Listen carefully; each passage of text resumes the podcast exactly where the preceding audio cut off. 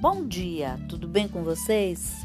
Hoje é 1 de maio de 2021. É, eu desejo um dia lindo, cheio de coisinhas de fazer sorrir. E a receita de hoje vai ser retirada da, do livro da Dona Benta. E são casadinhos de batata.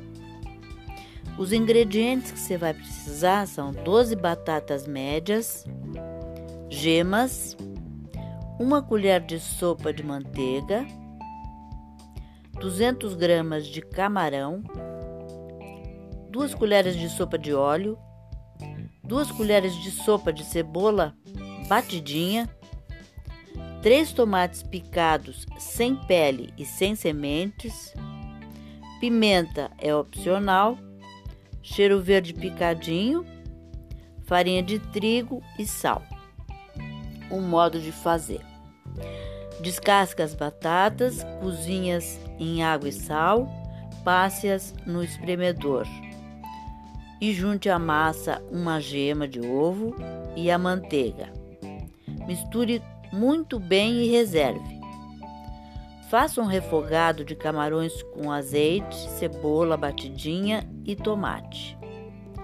Parta os camarões em pedaços, junte pimenta se gostar, cheiro verde, picadinho e um pouquinho de água. Abafe para que cozinhem.